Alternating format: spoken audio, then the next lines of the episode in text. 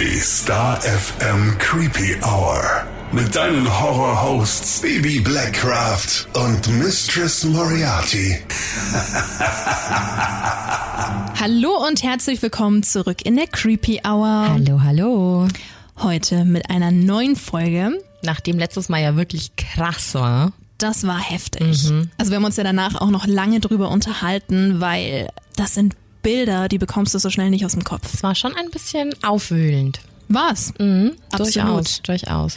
Und wir haben ja schon angeteased, dass wir heute über Waffen sprechen. Ja, ich bin sehr gespannt. Also wahrscheinlich springen wir von einem sehr, sehr ja, aufreibenden Thema zu einem nächsten sehr kontroversen Thema mit den Waffen. Ja, Waffen sowieso.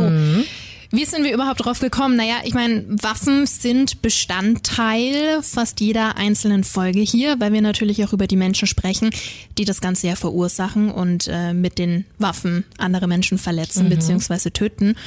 Und die Idee zu dieser bestimmten Folge kam durch einen unserer Hörer. Ja, durch Julian. Genau. Teil unserer Creepy Family. So ist es. Tatsächlich ist es bei manchen aufgeploppt, weil bei Son of Sam die Thematik Waffen und was es da alles gibt und was da alles so dazugehört, so intensiv war und Ja. so geballt, dass wir für uns auch gemerkt haben, vielleicht sollten wir uns da noch ein bisschen mehr ja reinfuchsen und uns da auch mal mit beschäftigen, damit wir auch wissen für die nächsten Folgen, was ist vielleicht noch so ausschlaggebend oder wichtig, wenn es um Waffen geht. Wir sprechen heute mit Julian, denn er ist in der Waffenbranche tätig und wir haben später auch noch Nicole bei uns in der Leitung. Aber fangen wir mal vorne an, bevor wir zu den beiden kommen. Wir hatten dich auf Instagram auch gefragt, ob du überhaupt schon mal Erfahrungen mit Waffen gemacht hast, beziehungsweise schon mal eine abgefeuert hast. Und das Ergebnis war nicht ohne, denn tatsächlich haben 40 Prozent unserer Creepy Family, also die mit abgestimmt haben, mit Ja geantwortet. Ja, das war ja wirklich nur eine einfache Abstimmung, ja oder nein. Ja. Und siehe da, das hat trotzdem ausgelöst, dass sich wahnsinnig viele Leute bei uns gemeldet haben aus der Creepy Family mit extra Nachrichten dazu, weil es war schon so ein bisschen dieses Rechtfertigen, warum man jetzt auf Ja drückt. Also egal, ob jetzt rechtfertigen oder nochmal begründen oder erklären. Oft waren es eben Soldaten oder Soldatinnen oder Menschen, die vielleicht schon mal im Urlaub auf der Shooting Range waren oder auf dem Schießstand und einfach nur kurz erklären wollten, wie sie zu dieser Situation gekommen sind, dass sie schon mal eine Waffe abgefeuert haben, weil es ja trotzdem in Deutschland eigentlich gar nicht so gang und gäbe ist, dass man mit dem Thema in Berührung kommt. Nee. Oder sie haben uns gefragt, ob wir die Daten an die Polizei weiterleiten. Nein, machen wir natürlich nicht. Ein anderes Thema, wo wir uns auch schon vorab drüber unterhalten haben, Sportschützen. Denn mir würden jetzt spontan sofort ja, sagen wir mal so drei, vier Leute einfallen aus meinem Umfeld, die tatsächlich Sportschützen sind. Da gibt's eine Zahl und die hat uns beide doch sehr überrascht. Im Deutschen Schützenbund, kurz DSB, sind rund 1,4 Millionen Schützen organisiert, darunter auch Bogen- oder Armbrustschützen. Ich muss jetzt sagen, ich persönlich mit meinen 31 Jahren, ich hatte noch nie eine Waffe in der Hand höchstens mal ein Brotmesser oder so, aber äh, noch keine Schusswaffe und auch kein Bogen und überhaupt nichts. Du allerdings, weil wir vorhin auch das Thema hatten, Stichwort Urlaub, du warst in den USA. Schon des Öfteren. Schwärmst dir auch immer sehr von. Ja. Und hattest tatsächlich dort schon mal eine Waffe in der Hand, richtig? Ja, genau. Also wir waren in den USA, in Orlando, um genau zu sein. Und da waren wir in dem Orlando Gun Club. Also es war kein typischer Schießstand, sondern es war ein tatsächlich richtiger Club, bei dem du dich anmelden konntest und halt einfach diese obligatorischen Schießstände, die aber drinnen waren. Also nicht draußen wie in Vegas. Da konntest du einfach die Bahn mieten und dann dementsprechend halt die Miete für die verschiedenen Waffen bezahlen. Ja. Ich persönlich, ich hätte es gar nicht gemacht. Mein Begleiter wollte es damals halt unbedingt. Am Anfang war ich sehr, sehr skeptisch. Man musste vorher auf so einem Tablet auch ausfüllen, ob man in der geistigen Verfassung ist, ob man psychische Probleme hat. Man musste ankreuzen, ob man Rassist ist. Aber Ähm, kannst du das nicht alles das falsch kannst beantworten? du alles falsch beantworten. Natürlich, es liegt in deiner Hand, was du denen gibst. Dann erfolgte anscheinend ein kurzer Background-Check und ich glaube, nach 20 Minuten konnten wir dann, also wir standen dann vor diesem Gitter. An diesem Gitter waren ganz, ganz viele Waffen befestigt und ich dachte halt zuerst, das sind Attrappen, aber es waren die richtigen Waffen. Da ist wirklich alles an der Wand gehangen, mhm. auch eine Shotgun und sowas.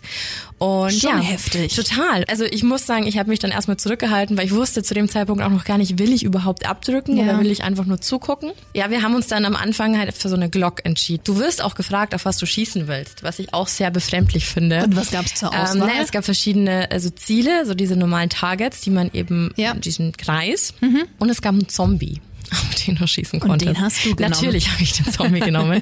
ähm, man will ja auf die Apokalypse vorbereitet sein. Nein, Quatsch. Auf jeden Fall sind wir dann zugewiesen worden. Wir durften dann in einen so, einen so einen Raum gehen und dann musst du das einspannen, dieses Mhm. Ziel, und dann kannst du das weit wegfahren lassen. Du kannst auch die Weite regulieren.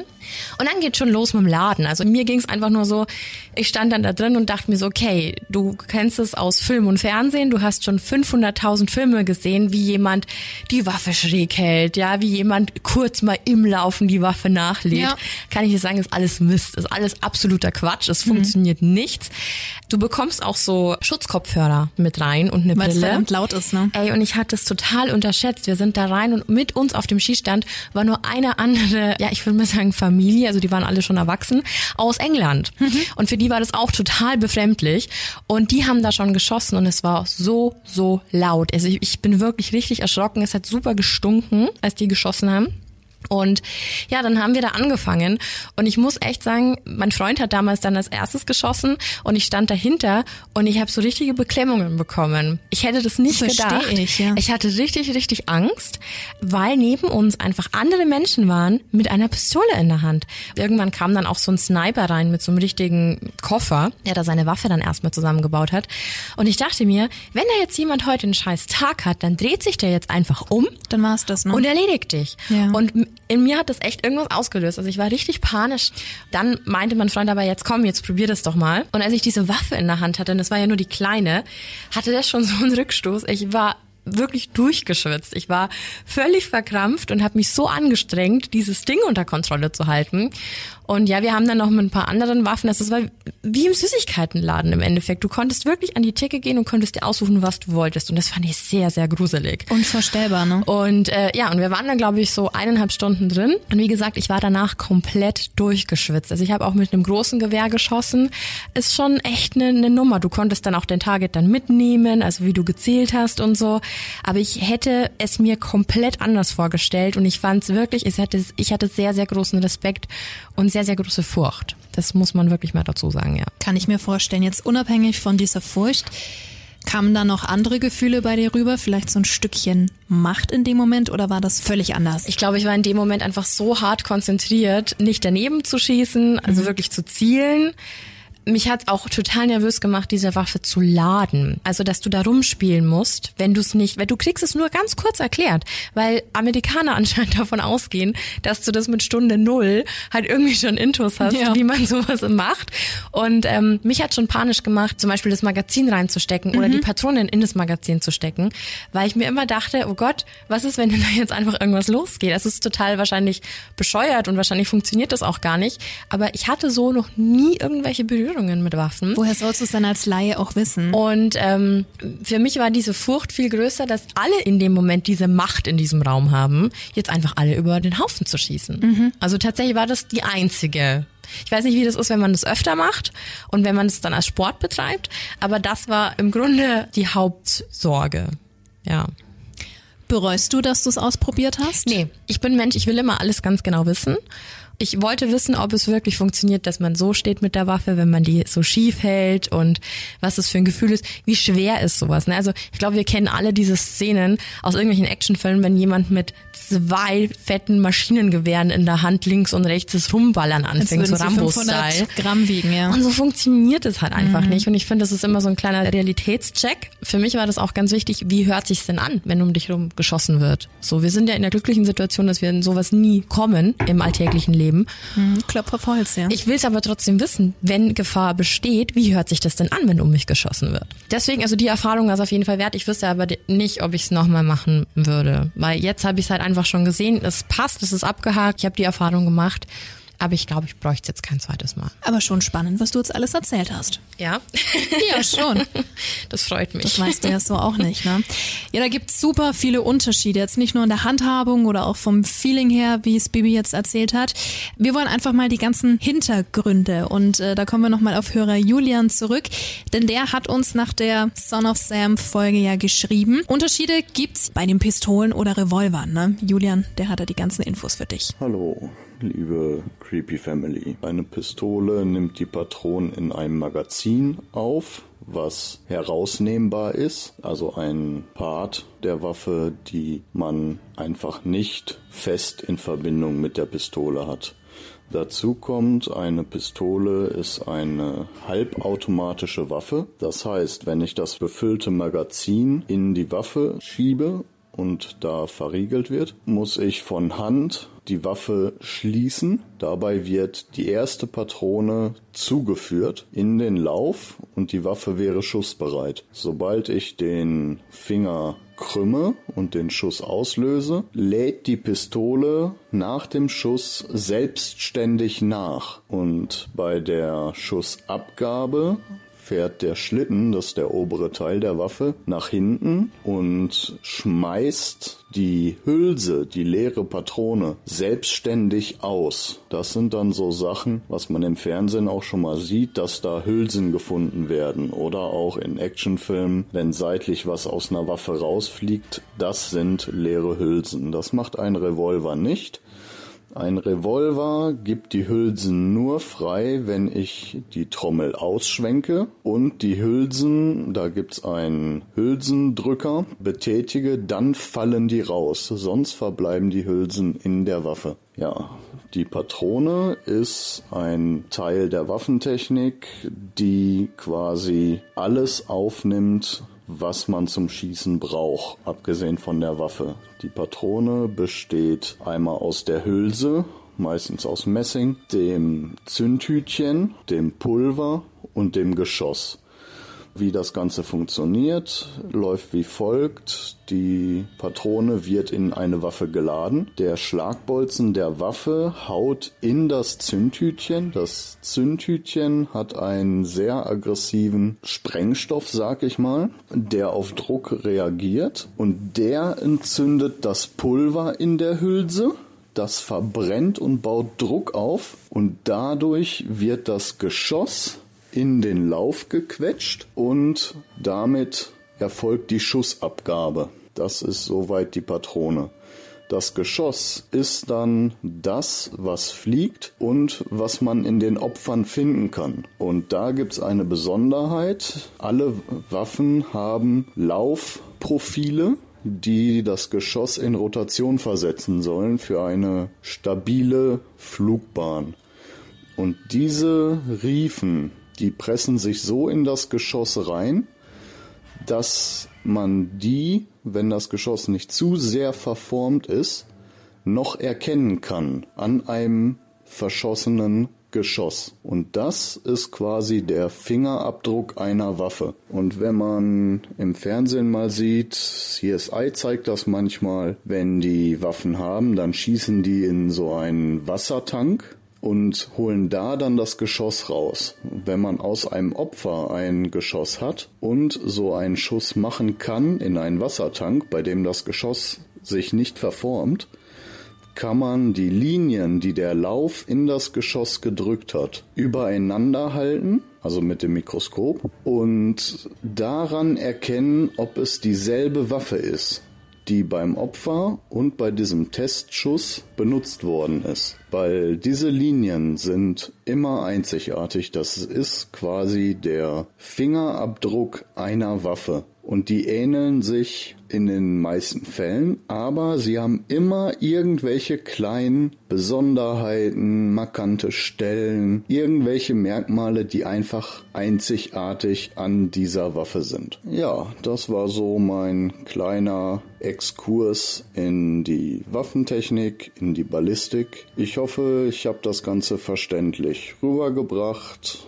und dann wünsche ich euch noch ganz viel Spaß mit der Creepy Hour. Julian, vielen, vielen Dank für deine ganzen Infos. Ja, super. Wir danken dir vielmals. Also auch, dass man da immer auf uns zukommt. Also wenn du irgendein Thema hast, das dich beschäftigt, so wie bei Julian jetzt eben, der durch Son of Sam so ein bisschen gemerkt hat, so, mm, da muss ich nochmal nach, nachhaken, ähm, dann schreib uns jederzeit, weil es ja. könnte eben zu so einer Folge führen. Also vielen herzlichen Dank, Julian, für diesen Anstoß, dass wir diese Folge heute machen. Ja, und wir wären nicht die Creepy Hour, wenn wir da nicht noch einen Fall hätten. Bibi, du hast uns ja was rausgesucht zum Amoklauf von Aurora. Ja, das ist ein Fall, der hat mich irgendwie total beschäftigt in letzter Zeit. Der ist aber auch super krass. Der ist krass und ich bin überhaupt darauf aufmerksam geworden, nicht weil ich es jetzt irgendwie 2012 mitbekommen hätte, sondern weil ich Augenzeugenberichte im Internet gefunden habe von Überlebenden. Aber um da jetzt gar nicht vorzugreifen, das hat mich, glaube ich, so abgecatcht, dass ich mich mit dem Fall einfach ein bisschen länger beschäftigt habe. Und zwar ging es im Amoklauf von Aurora darum, dass am 20. Juli 2012, also noch nicht lange her, im US-Bundesstaat Colorado in einer Mitternachtspremiere von dem Film The Dark Knight Rises kennen wir alle, ne? Hast du, hast auch gesehen? Genau. Zwölf Menschen erschossen wurden und 58 weitere teilweise schwer verletzt wurden. Und jetzt fragt man sich doch, Mitternacht, Premiere, Film, was zur Hölle? Und der Täter war der 24-jährige James Egan Holmes. Und er wurde auch unmittelbar nach der Tat festgenommen. Aber man muss sich das mal vorstellen. Um 0 Uhr 5 ging diese Premiere los im Kinosaal 9. Das war ein stinknormales Kino, Century 60 Movie Theater, in einem, das ist in Amerika ganz oft so, in einem Einkaufszentrum, ne? Also das war da so angeschlossen von diesem Town Center in Aurora. Und es war ein Multiplex-Kino, die Leute hatten mega Bock. Wie gesagt, das war eine Premiere. The Dark Knight Rises war ja auch ein riesengroßes Ding. Und der Film, der lief 20 Minuten. Dann ging's los. James ist über einen Notausgang aus dem Saal raus, ist zu seinem sehr nahe geparkten Auto Auto gegangen und hat sich da eine Gasmaske und eine schusssichere Weste angezogen. Die Situation ist einfach so verrückt, wenn ich mir vorstelle, wir waren ja auch schon mitten in der Nacht im Kino ja. und haben uns was angeschaut und wenn dann da einfach jemand reinstürmt, das ist ja wirklich das Letzte, mit dem du da rechnest. Ne? Absolut. Und er war ja auch extremst bewaffnet, also der hatte ja alles Mögliche dabei. Absolut. Das war eine Flint Remington 870, ein Selbstladegewehr AR-15 und eine Glockpistole Kaliber 40. Und wie gesagt, vorher um 0.05 Uhr hat die Premiere begonnen. Um 0.37 Uhr ist er dann in den Kinosaal zurückgekehrt, hat erstmal eine Tränengasgranate gezündet und hat dann einfach das Feuer auf das Publikum eröffnet. Und was ich persönlich total traurig finde, viele der Zuschauer glaubten am Anfang, dass das Ganze zum Film gehört, also dass das so eine extra Show-Einlage wäre, vielleicht ja zur Mitternachtsvorstellung, ne? Oder weil es einfach so ein richtig krasser und toller Film ist. Was in Amerika auch echt nicht so unüblich ja. ist. Ja. Und irgendwann haben es die Menschen dann halt kapiert und sind völlig panisch aus dem Saal geflohen. Natürlich, Augenzeugen zufolge hatte das Sturmgewehr auch eine Ladehemmung. Mehrere Projektile durchschlugen eine Wand zum benachbarten Kinosaal 8 und trafen dort auch noch Zuschauer. Also es kommt ja noch oben drauf. Ab 0.40 Uhr kamen dann die ersten Polizeistreifen beim Kino an, umstellten das Gebäude und kurz darauf wurde der Täter dann bei seinem Auto verhaftet ohne Widerstand zu leisten. Ja, aber warum erzählen wir dir das jetzt, wenn es doch eigentlich um ein ganz anderes Thema geht, aber irgendwie ja doch schon um dasselbe? Ja. Es geht nämlich darum, um die Hintergrundgeschichte von James Egan Holmes, der ja 24 war zur Tatzeit. Das ist kein Alter, ne? Nee, gar nicht. Der hat ein abgeschlossenes Studium in Neurowissenschaften von der University of California und die hat er sogar mit Auszeichnung erhalten. Also eigentlich ein sehr, sehr kluger Kopf. Und er hat bis dahin ja auch gar keinen Mist angestellt. Also der war ja bis zu dieser Tat nicht einmal straffällig geworden. Absoluter Saubermann, genau. Und jetzt kommt eben der Punkt, der so absolut surreal ist, weil zwei Monate vor der Tat hat er sich diese Waffen legal gekauft. Also wir sprechen hier nicht vom Darknet, wir sprechen hier nicht von, nope. der hat die irgendwo geklaut, sondern er hat die legal erworben. Und da, da muss man sich mal vorstellen, darunter war ein halbautomatisches Sturmgewehr, dieser Typ AR-15, den ich vorher erwähnt habe. Und im Juli einfach 6000 Schuss Munition übers Internet bestellt. 6000, 6000. Und genau hier geht's eben darum, warum kann man so leicht Waffen erwerben und was kann man damit anrichten. Deswegen fand ich, hat es sehr, sehr gut heute zum Thema gepasst, auch wenn es jetzt wahrscheinlich so ein kleiner Aufreger ist. Ja. Aber uns war einfach ganz wichtig, wir wollen nichts glorifizieren. Überhaupt Gar nicht. nichts an Waffen. Wir sehen das alles ganz neutral. Ja. Ähm, das ist uns besonders wichtig, da natürlich auch ein Stückchen mit aufzuklären, ne? was alles passieren kann. Und es ist ja auch eine Wahnsinnsgeschichte. Es geht ja ewig zurück, wie lang es schon Waffen gibt. Ähm, da kommen wir gleich nochmal drauf, denn wenn sich einer mit diesem Thema auskennt, dann ist es neben Julian auch unsere Hörerin Nicole. Sie kommt aus Regensburg, pendelt aktuell täglich nach München, um dort ihrer Arbeit nachzugehen. Und ist eine Pionierin auf ihrem Gebiet.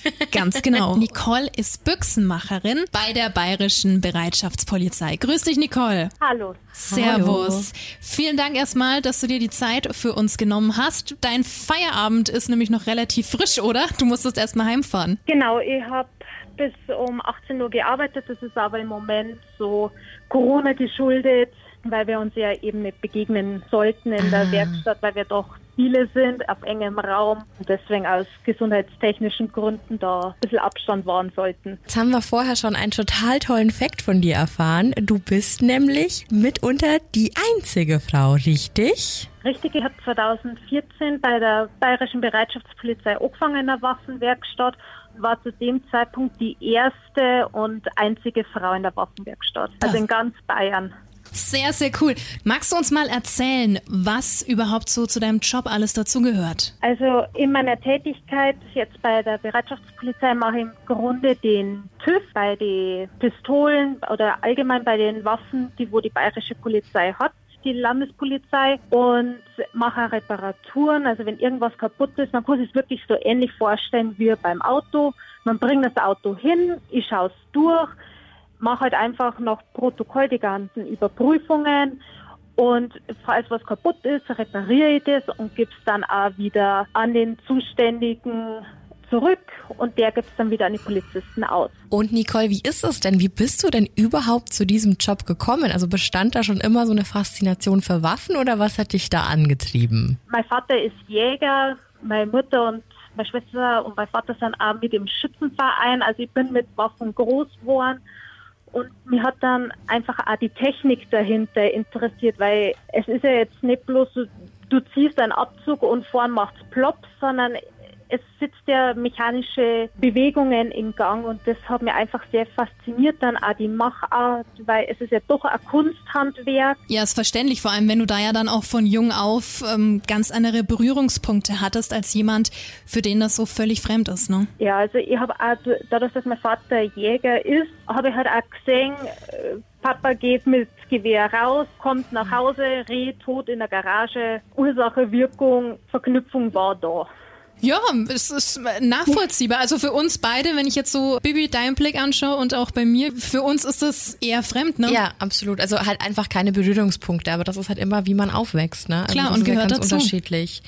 Du hast uns ja auch unfassbar coole Statistiken zukommen lassen, Ja. über denen wir schon gesessen sind und sehr ja aufmerksamer geguckt haben. Und da sind uns die ein oder anderen Sachen aufgefallen, weil du hast uns zum Beispiel eine Statistik übermittelt über die Straftaten mit Waffen. Und jetzt gab es den ersten Punkt, Straftaten mit erlaubnisfreien Waffen. Heißt es, erlaubnisfreie Waffen, da ist dann auch Messer mit dabei oder wie kann man sich das vorstellen? Ja, also da sind Messer mit dabei, dann auch zum Beispiel äh, Pfeil und Bogen oder Armbrust frei ab 18. Luftdruckgewehr ist auch frei ab 18. Man braucht halt natürlich die entsprechenden Aufbewahrungsmöglichkeiten, weil es muss ja vor dem Zugriff Unbefugter trotzdem geschützt sein. Verstehe, okay. Und dann gab's noch die erlaubnispflichtigen Waffen in illegalem Besitz und die erlaubnispflichtigen Waffen im legalen Besitz. Also das heißt, die Menschen, die diese eingetragenen Waffen besitzen durften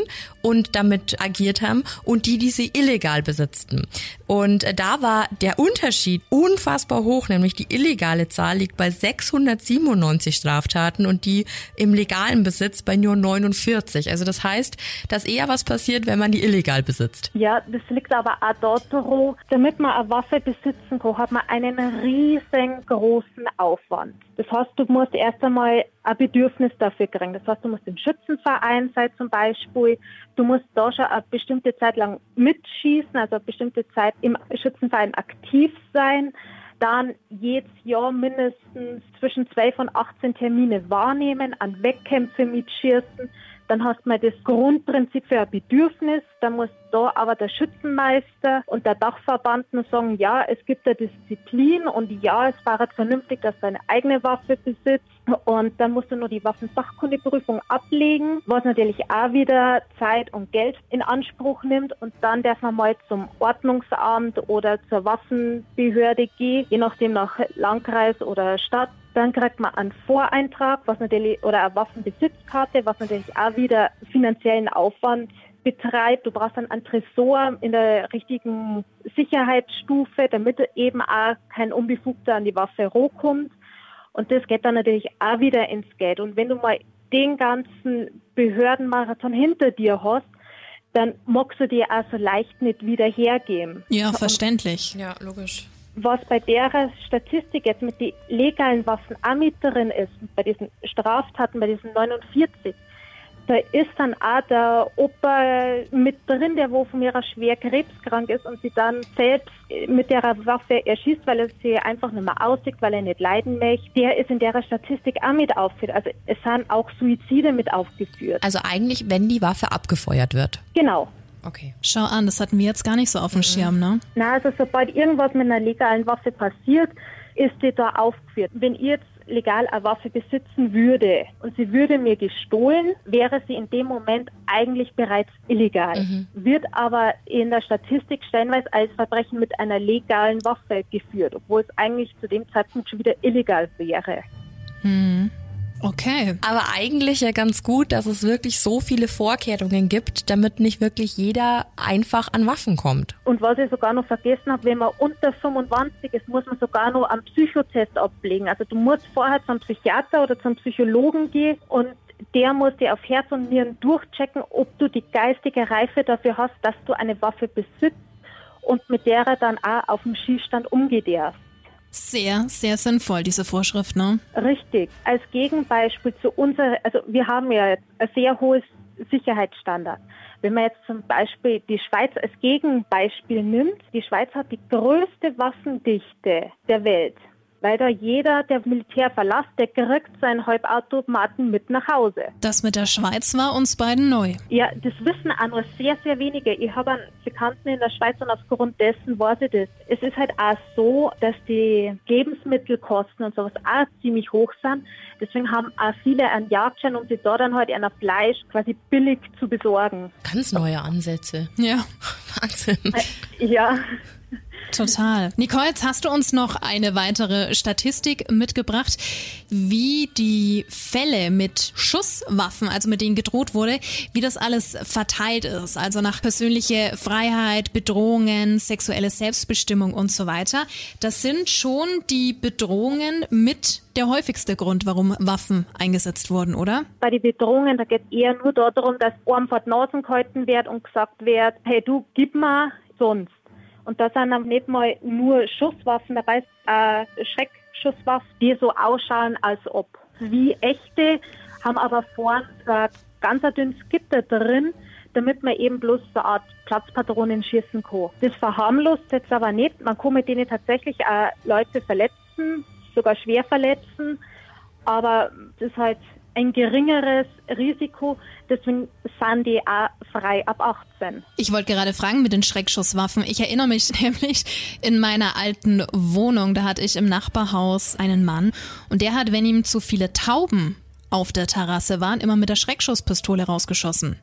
Mhm. Und das äh, fanden wir mal alle leicht verstörend. So eine Schreckschusspistole, kannst du die dann, also du hast ja gerade schon erzählt, dass vorne so, so ein Gitter dran, kannst du die einfach umbauen oder ist das überhaupt nicht möglich? Es ist möglich, aber nicht empfehlenswert, weil die Schreckschusswaffe ist auch nicht dafür konzipiert, dass sie den Gasdruck aufnimmt. Wir hoffen natürlich, dass sich da niemand angesprochen fühlt und irgendwie was umbaut oder so. Das ist natürlich gar nicht witzig. Aber kommt sowas mal vor? Ja, es wird probiert und ja, es ist auch schon probiert worden, dass ähm, die Waffen im 3D-Drucker hergestellt werden. Das hat als Beschussamt in München mal einen Versuch gemacht. Das hat nicht sehr gut ausgeschaut und man kann sich dann auch von seiner Hand verabschieden. Sehr, sehr spannend, das alles mal von dir als Profi zu hören, Nicole. Gibt es noch einen Punkt, den wir vergessen haben, was du noch unbedingt hinzufügen möchtest? Wie gesagt, also ich habe halt mal Ausbildung in einer extra Schule gemacht. Also den Beruf, den kann man schon auch als normalen dualen Beruf erlernen. Allerdings werden wir da mehr auf die Schulen verwiesen, die wo sie auf das spezialisiert haben. Das sind in Deutschland Ehingen in Baden-Württemberg und Suhl in Thüringen oder Verlach in Österreich, wo ich war. Und du hast dann eine Ausbildungszeit zwischen dreieinhalb bis vier Jahren. Also falls jemand sich für den Beruf interessiert. Dann vielen lieben Dank für deine Zeit, für dein ganzes Wissen und bis hoffentlich bald, gell? Mach's gut. Genau. Bis dann. Bis dann. Tschüss. Ciao. Tschüss. Wow, ja, das waren jetzt eine ganze Menge Infos. Und Nicole, muss ich sagen, hat uns davor ja auch noch erzählt, dass es die ersten Waffen bereits im 14. Jahrhundert gab. Also gerade so 14. bis 17. Jahrhundert hat sich da wahnsinnig viel entwickelt, da ist wahnsinnig viel entstanden. Und ja, die Ritter waren das so mit die ersten, ne? Schon verrückt, oder? Wo Sachen immer herkommen. Die damit hantiert haben. Und man muss noch erwähnen, dass Nicole diese ganze Geschichte ja auch auswendig gelernt hat für ihre Ausbildung. Ja, stimmt, hat sie uns erzählt. Genau. Ja. Also Hut ab. Hut Absolut. ab vor allen, die diesen Beruf ausüben. Gut, ich würde mal sagen, zum Abschluss gibt's noch eine creepy Story, denn wir wären nicht die Creepy Hour, wenn es da nicht noch einen Fall geben würde, gell? Jetzt wird's mystisch. Oh la la. Ja, ganz thematisch zu der Episode heute passt natürlich nichts besser als das Winchester Haus. Also besser gesagt geht's eigentlich so um die Legende um Sarah Winchester. Die war nämlich die Witwe des Erfinders des Winchester Gewehrs. Also es sollte eigentlich jedem ein Begriff sein. Und die hat durch dieses Erbe ihres Mannes und die Anteile von dieser Winchester Repeating Arms Company, also diese Firma, die diese Waffen hergestellt hat, wirklich ein unfassbares Vermögen abgesahnt. Also die war so gut betucht, dass sie ein Eigenheim erschaffen konnte, das kurioser eigentlich nicht sein könnte. Oh yes. Kurios deshalb, vielleicht haben ja schon viele den Film dazu gesehen, die Architektur dieses Hauses ist einfach, die folgt einfach keiner logischen Erklärung. Also sie hatte Für uns nicht logisch, ja, für das sie stimmt, schon. stimmt wahrscheinlich, ja. Die hat ohne Architekten gearbeitet und hat den Bau wirklich komplett selbst bestimmt. Und von der Errichtung 1884 bis zu ihrem Tod im Jahr 1922 befand sich das Haus wirklich toujours im Umbau. Um die Gründe ihres Bauvorhabens gibt es bis heute wirklich eine Menge Legenden und Gerüchte, die vor allem durch die Klatschpresse gingen. So um 1906 rum. Das Ganze wurde da nochmal recht aufgebauscht. Denn Sarah Winchester lebte sehr zurückgezogen, also eher eine Einzelgängerin. Und dadurch war das Ganze halt extremst geheimnisvoll. Ne? Wenn du die Leute nicht siehst, mit den Leuten Klar. nicht groß sprichst, da entstehen die Gerüchte und so weiter. Die wurde bestimmt auch als Hexe betitelt. Kann gut sein. Dem bekanntesten Mythos nach glaubte Sarah Winchester daran, von den Seelen der durch das Winchester-Gewehr getöteten heimgesucht zu werden. Das musste er erstmal sacken lassen. Macht ja aber auch Sinn. Hört sich auch so ein bisschen nach schlechtem Gewissen an, findest du nicht? Genau. Um sich vor den Geistern zu verstecken, hat sie angeblich jede Nacht in einem anderen Zimmer geschlafen. Eine andere Urban Legend besagt, dass Sarah Winchester das Haus erbaute, um die Geister dort einzusperren. Das hatten wir jetzt so auch noch nicht. Und, Baby, du hast ja vorhin den Film schon angesprochen, das siehst du auch in dem Film. Ne? Also den kannst du dir auch mal reinziehen. Angeblich erhielt sie von den Geistern die Anweisungen zur Gestaltung der Räume und sobald der Raum dann fertig gebaut wurde, hat sie ihn versiegelt, um der Seele ihren Frieden zu geben. Irgendwie schön, aber gleichzeitig auch total gruselig, findest du nicht? Ja, absolut. Ja, das Haus selbst ist so ein bisschen im viktorianischen Queen Anne-Stil erbaut und befindet sich in San Jose, sagt das dreimal hintereinander, So ein schönes Wort. im US-Bundesstaat Kalifornien. Außerdem gilt das Haus bis heute als Spukhaus. Ich meine, wenn das nicht als Spukhaus dient, Was dann? Das ist die absolute Sehenswürdigkeit. Warst du schon mal dort? Nee, aber ich wollte hin, Kalifornien. Scheiße. Ey. Irgendwann ist es wieder ich glaub, möglich. Ich glaube ganz fest dran, sobald ich, sobald ich meinen Impfstempel habe. Genau, das Haus gab es eine ganze Zeit lang bis zu einem historischen Erdbeben im Jahr 1906, beziehungsweise es gab das Haus dann noch immer, aber ganz am Anfang hatte es sieben Stockwerke, in denen angeblich 500 Räume zur Behausung dieser Geister dienten. Heute sind es jetzt noch 161, aber Reicht immer noch auch. eine Menge. Also, Ja, Crazy. Total, total verrückt. Im ganzen Haus finden sich auch immer wieder okkulte Zeichen oder die Zahl 13 ist auch so eine ganz große Nummer. Klassiker. Ja, ja, Klassiker. Und das Besondere an diesem ganzen, ja, unlogischen Gebäude ist eigentlich gar nicht so diese Kleinigkeiten, die man darin findet, sondern eher eben viel mehr die Architektur, die sie ja selber eben so haben wollte.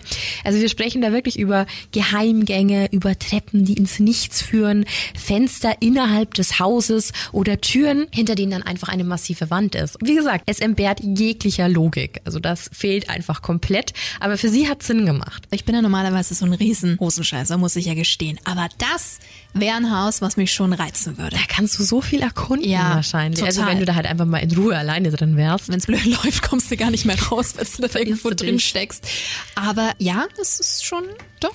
Aber man darf jetzt nicht meinen, dass es jetzt einfach nur irgendwelche dahingeklatschten Holzdielen waren oder so. Nein, Nee. nein. Also das Winchester Haus steckt übrigens voller Prunk und Protz. Also die hat sich da, Hört, hört. wie gesagt, nichts nehmen lassen. Ja. Und im Haus gibt's sage und schreibe 10.000 Glasfenster. Darunter unter anderem Buntglasfenster von Tiffany's. Du weißt, was ich meine. Da merkst du oder? schon wieder, dass die eine Menge Kohle hatte, ne? Absolut, aber überlege mir, 10.000 Glasfenster, da kommt der Allmann wieder durch. Wer soll das putzen? Wenn du so gut betucht bist, dann äh, Stimmt. gibt's da auch Reinigungskräfte. Die hatte 47 Kamine. Der Allmann kommt durch. Ich raste aus. Der ist doch so. Ja, ist so. Auf jeden Fall 47 Kamine, 17 Schornsteine, drei Aufzüge und 13 Badezimmer, Ja, von denen sie übrigens Wahnsinn. nur eins benutzt hat. Verrückt, oder? Naja. Die anderen zwölf waren für die Geister. Ja, aber die Gute litt an fortschreitender Arthrose und deswegen hat sie auch irgendwann angefangen, ja, diese flachen Serpentinentreppen bauen zu lassen. Sieht man übrigens auch im Film. Also das heißt, es war eigentlich schon fast rollstuhlgerecht, ne, dass du Ja. halt einfach wirklich äh, schlangenartig nach oben gehen konntest. Sie war auf jeden Fall bei ihren Angestellten dafür bekannt, recht sprunghaft zu sein. Also Baueinfälle kamen und gingen tagtäglich. Und so kam es dann halt einfach auch mal, dass irgendwelche Treppenaufgänge oder Zugänge angefangen wurden, aber dann halt einfach wieder zugemauert wurden. Und genau da sind wir wieder bei dem Punkt, dann ist auf einmal irgendwie eine Mauer hinter einer Tür, die da eigentlich gar nicht hingehört. Also vielleicht kam auch einiges einfach davon, weil sie so sprunghaft war. Und die Bauarbeiter hatten auch, hatten auch so ein Motto, aufbauen, abreißen, wieder aufbauen. Ne? Also im Endeffekt ging es um nichts anderes in dem Haus. Erinnert mich aber auch so ein bisschen an unsere Stadt, ne? Da werden dann Baustellen angefangen und äh, zwei Monate später heißt, hm, doch nicht. Mach mal alles wieder zu. Kostet ja nur alles. Wahnsinn. Liegt vielleicht auch so an diesem Trance-Zustand. Du weißt ja nicht, wie oft sie da diese Eingebungen hatte und wie das alles abgelaufen ist. Vielleicht war das ja auch teilweise mit bedrohlichen Mächten, die da vonstatten gingen, dass die gesagt haben, so und so und so, dass sie gar keine andere Wahl hatte. Ja, absolut. Ist ja auch im Film dann so, ne? Ist im Film so und es ist ähm, so verrückt, die ganze Geschichte und so übernatürlich, dass mich da gar nichts mehr wundert. Ja, das Vermächtnis des Winchester-Hauses. Ich meine, die Wahrheit über Sarah Winchesters Ambitionen bleibt bis heute ein Geheimnis. Wie willst du es auch rausbekommen? Wird wahrscheinlich nie entschlüsselt werden. Nach ihrem Tod im Jahr 1922 stoppten diese Baumaßnahmen dann. Ja, klar. War ja keiner mehr da. Das Haus war allerdings nicht Bestandteil ihres Testaments und so wurde das wegen seiner unfertigen Erscheinung, der unpraktischen Architektur, du hast ja vorhin erst erzählt mit den Treppen, Ja. ist ja jetzt auch nicht normal in Anführungszeichen und natürlich dieser teilweisen Zerstörung durch das Erdbeben bei einer Versteigerung veräußert. Und das ist schon krass, denn nur fünf Monate nach dem Tod der Winchester-Witwe wurde das Haus als Touristenattraktion für Besucher eröffnet. Ja, und seitdem, ich meine, du willst hin, ich würde vielleicht auch mit hingehen, ist eben dieses Haus ein Zuschauermagnet für alle Gruseltouristen und gilt als historisches Wahrzeichen von Kalifornien. Oh ja, wie gesagt, sobald ich in Kalifornien bin, werde ich dahin fahren. Allerdings gibt's kein genaues Bild der damaligen Innenausstattung. Ja, es lässt sich halt viel vermuten, da eben auch ein Großteil der Einrichtung nach dem Tod von Sarah Winchester dann ausgeräumt wurde. Ne? Ja, so wie ich gesagt habe, Prunk, Prunk und Protz, ne? Also da waren bestimmt viele Leute sehr, sehr schnell. Mich wundert es nur, dass es eben nicht im Testament war. Sie wollte das, glaube ich, einfach nicht irgendjemanden aufbürden. Ja gut, du weißt ja nicht, ne, ob das Ganze dann mit ihrem Tod aufhört oder ob dann sozusagen die Geister einfach auf jemand anderen übergehen, ne? Wie zum Beispiel Kinder, Verwandte oder mhm. ganz egal, wer der Erbe oder die Erbin ist. Das hat voll Sinn gemacht, dass es so ein bisschen nach Wiedergutmachung klingt. Mhm. Schlechtem Gewissen und Wiedergutmachung. Wir sind mal mal ehrlich, also Waffen sind ja eben dafür da, Menschen umzubringen. Ja, es ist so. Ja, oder eben Tiere. Mensch oder also Tier. Also ist auf jeden Fall zur Tötung gedacht. Ja. Und nochmal zum Thema. Du hast ja erst, glaube ich, vor kurzem, Missy, was über Todesstrafen und Erschießungen was war da? Ja, stimmt, was ich dir geschickt habe, richtig? Mhm. Der US-Staat South Carolina erlaubt Hinrichtung durch Erschießen. Ich lese dir hier mal kurz was vor. In vielen US-Staaten fehlt es an Substanzen für die Giftspritze bei Hinrichtungen. Deshalb wird Todeskandidaten jetzt eine andere Variante geboten. Zum Beispiel, dass sie erschossen werden. Ich dachte ja erst, es wäre eine Fake-Meldung oder so, aber ist es nicht. Sie hat auch ihr nach Trump angehört, der war doch auch da dafür, oder? Sag nicht das böse T-Wort. Entschuldigung. Aber. Boah, ich glaube, da kannst du einfach so ein, so ein riesengroßes Fass aufmachen, was da jetzt besser ist und was da schlechter ist. Ja, also es wurde jetzt erst vor ein paar Tagen eben, oder ja, es sind schon ein paar Wochen, auf Twitter bekannt gegeben, dass da jetzt eben eine entsprechende Gesetzesänderung unterzeichnet wurde. Ich glaube, dass es in einem Land wie Amerika einfach nochmal eine ganz andere Nummer ist. Weil, wie gesagt, da gehören Waffen irgendwie so, das können wir uns ja gar nicht vorstellen, wie die teilweise mit Waffen aufwachsen. Wie ich es vorhin schon erzählt habe, mir reicht's ja auch, dass der ehemalige Nachbar da immer rausgeschossen mhm. hat, auch wenn es nur die Schreckschusspistole ja. war, wo ich mir denke, der Hund ist ausgeflippt, ich habe einen halben mhm. Herzinfarkt bekommen, weil du natürlich sofort ich mag denkst, das auch dass Silvester nicht. Mm -mm. Da gibt's ja auch Leute, die mhm. dann schießen. Ich finde das ganz schrecklich. Also ich bin, wie gesagt, kein Waffennah so und werde es wahrscheinlich nie werden. Für mich ist es schon sehr befremdlich. Ja. Wie gesagt, wir wollen hier niemanden verurteilen, also ganz im Gegenteil. Wenn du dich für das Thema interessierst, Als go Sport. for it. Als Sport. Als Sport. Natürlich. Warum nicht? Gar keine Frage. Oder beruflich. Also ist ja super spannend, auch was wir vorhin Ja. über den Beruf erfahren haben. Ja. Ganz ein anderes Thema. Aber es ist schon immer, Es ist einfach mit Vorsicht zu genießen. Punkt. also Absolut, ich finde, ja. das ist so das Wichtigste, dass man sich da dann nicht verzettelt und dass man es nicht glorifiziert, weil es ist einfach eine Waffe, die dazu da ist, zu töten. So. so Und- schaut's aus. Ja, von daher. Und ich glaube auch, dem ist gar nicht mehr viel hinzuzufügen für heute. Ich glaube auch. Ich finde, das ist, war heute eine sehr, sehr anspruchsvolle Folge.